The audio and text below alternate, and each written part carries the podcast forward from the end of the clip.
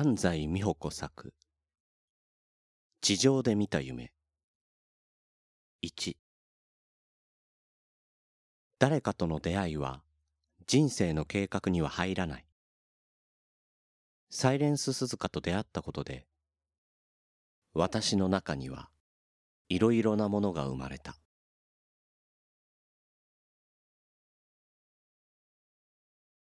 え？こんなに小さいの？1メートル目前に迫ったサイレンス鈴鹿の姿を捉えた時思わずそんなことを口走ってしまった。場所は東京競馬場のパドック。学生らしき若い男性に声をかけられた。いつも連載読んでます。頑張ってください。その人の周りの数人の視線がこちらへ投げかけられたことを感じた。物書きというのはごく少数の人を除いて人前に出ることには慣れていないものである。自分の書いた文章を知っている人に声をかけられるのは日常の買い物で例えばケーキ屋さんと初めて言葉を交わすのと違って自分の中でいろいろな感情が働く。この時まるであなたの裸を知っていますと言われたようで恥ずかしくなった。私への励ましへのお礼だけはきちんと言ってサイレンス鈴鹿を目で追うことをやめなかった。この日私は黒地に金色でブリーダーズカップと刺繍の入ったカナダのお土産のキャップをかぶり緑のハーフコートを着ていた。あるサラブレッドに会いに行ってその時の自分の服装まで記憶していることなどめったにない。それほど彼サイレンス鈴鹿を訪ねることを意識していたのだと思う。1998年2月14日、バレンタインステークスが彼と最初に挨拶を交わした日だった。それまでに彼を見かけたことはあった。前の年の天皇賞の時に東京競馬場の厩舎ですれ違っている。その時、目の前を横切る栗毛のサイレンス鈴鹿がちらりとこちらを一別した。彼の瞳に見つめられて、とても不思議なインパクトを感じた。会いに行こうか。彼を追いかけようか。と心が動いた。でもその日はエアグルーヴに会いに行くことに決めていた。サイレンス鈴鹿に他のサラブレッドのついでに会いに行っては失礼なような気がしたので、彼が勝つと予想されているレースに狙いを定めて会いに行こうと思っていた。それがこの日のバレンタインステークスだった。予感は見事的中。当時、私は自分のエッセイにこう書いた。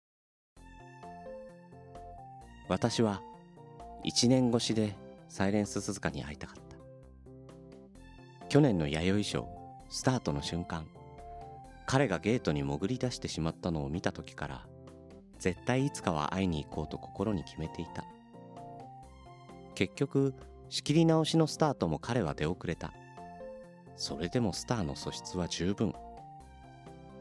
強いというよりやたら元気で伸び伸びしていて小さな体の割にやることのスケールが大きい。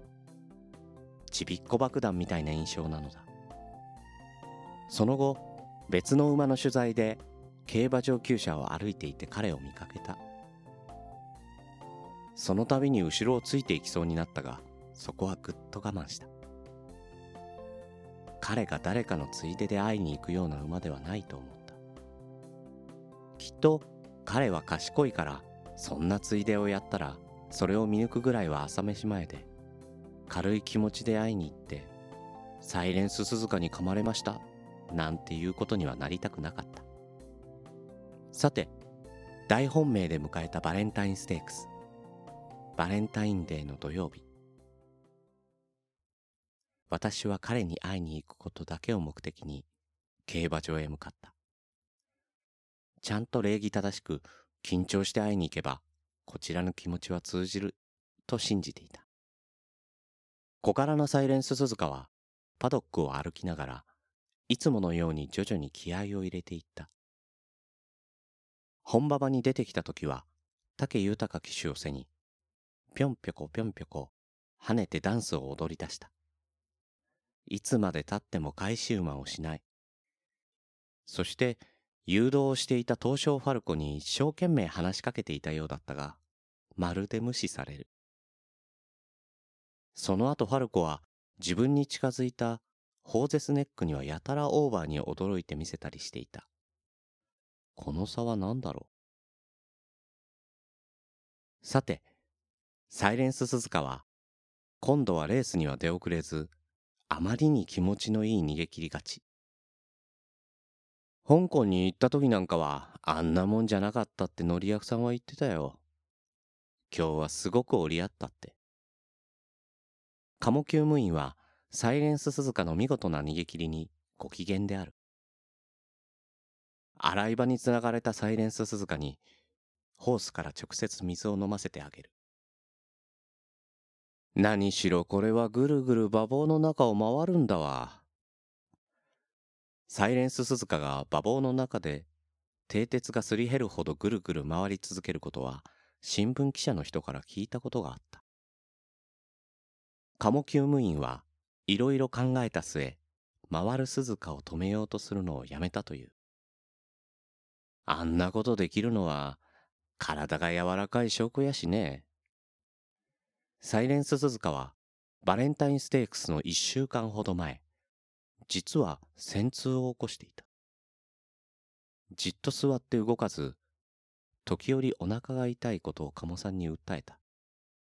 鴨さんがこれではレース出走は無理だな。と思っていると、その間7時間ぐらい、彼は立ち上がり、おもむろに馬房をぐるぐる回り始めたという。馬房をぐるぐる回るのは元気になった証拠なのだ。痛いところがあったら回れるわけもない。もしサイレンス鈴鹿が自分で自分を鍛えるために回っているのだとしたら、ちょっとただものではない。ただものではないにしては、彼は思わず拍子抜けするほど優しくて小さくて可愛らしい。私の低い鼻に自分の鼻を何度もぶつけて挨拶してくれた。男馬はあんまりこんな風な挨拶はしない。小さい頃から彼がどれだけ可愛がられてきたか、今でも厩舎でとても大事にされているのかがよくわかる。東証ファルコが本馬場で彼を無視した気持ちもなんとなくわかる気がする。一種のジェラシーなんだと思うのだけれど。サイレンス鈴鹿は鴨さんの話の通り、洗い場から馬房に入るや、海馬を食べては回り、回っては食べ、を繰り返した。回って回って、もっともっと強くなって。鴨さんに、あんた土曜日ばっかり勝つね。なんてもう言わせちゃダメだからね。サイレンス鈴鹿は、私と鼻をぶつけて最初の距離感のない挨拶を交わし、一気に私の心を掴んでしまっていたようだ。見た目も可愛いし、性格も可愛い。そんな印象だった。バレンタインデーの日の訪問で、私は彼が大好きになった。1997年から競馬週刊誌でエッセイを連載するようになって私は週一でサラブレッドに会いに行っていることになる。レースを見たりパドックを見たり人の噂を聞いたりして何かしら自分の心に引っかかっている馬に会いに行くわけだがどの馬も一頭一頭個性があり自分との距離感は均等ではない。もちろん厩務員の人たちとのやり取りも重要である。もし彼らに嫌われたら馬の近くに行くことさえできない。そして晴れてお目当てのサラブレッドに近づくことができても相性というものがそこには存在する。普通男馬に比べて女馬の方が当たりが柔らかいと言えるが例外もある。特にサイレンス鈴鹿の鼻をぶつけて挨拶をしてくれるなど一つ一つの仕草と表情の可愛らしさは現役の男馬の中でおそらく一番である。バレンタインステークスで挨拶を交わした後私はそれまでのサイレンス鈴鹿に対する気持ちとは別のものを抱くようになる。一言で言えば可愛くて気になってどうしようもない。そういう気持ちである。確かに私の場合人間を好きになるより馬のことを好きになる方が得意かもしれない。しかしレースを見て好きになったり外見や名前などに惹かれてこちらが勝手に好きになって実際に馬に会いに行ってみてもそれまで抱いていたイメージとは違う場合もあるし大体の場合は会えたことだけで満足して終わってしまう。そもそも私が競馬を知ったのとオグリキャップを好きになったのはほぼ同時だった。1989年のジャパンカップ。パドックでオグリを見て一目惚れしたのだった。オグリは目を真っ赤にし体から闘志をみなぎらせものすごいオーラをあふれさせていた。オグリキャップはその存在自体がカリスマだった。本当に憧れそのもので私は彼のために歌まで作ってしまった。引退の日まで小栗に触れた途端異星人と通じ合えたような喜びが体を駆け巡った。一方シアマゾンはサラブレッドとして初めて会話ができた相手である。彼女はまず私に私を覚えていることを伝えてきた。彼女の思いが分かったような気がしたから私から必ず彼女に会いに行くようにした。そのうち気持ちがお互いのものだと信じられるようになった。彼女のことは一冊の本にした。そしてサイレンス鈴鹿は彼には思わず抱きしめたくなるような可愛らしさを感じていた。自分の子供とか自分の愛犬に対するものと近い可愛くて気になって心配でどうしようもないもともと好きが高じて今の仕事をしているわけだが、ここまで好きになることはめったにない。しかし、エッセイに一周ごと違う馬に登場してもらわなければならない以上、彼だけを追いかけることは許されていなかった朗読の時間。安西美穂子作。地上で見た夢。サイレンス鈴鹿物語。この番組では感想リクエストをお待ちしております。宛先はグリーン朗読 gmail.com もしくは朗読の時間ツイッターアカウントへの DM まで。ナレーターはグリーンでした。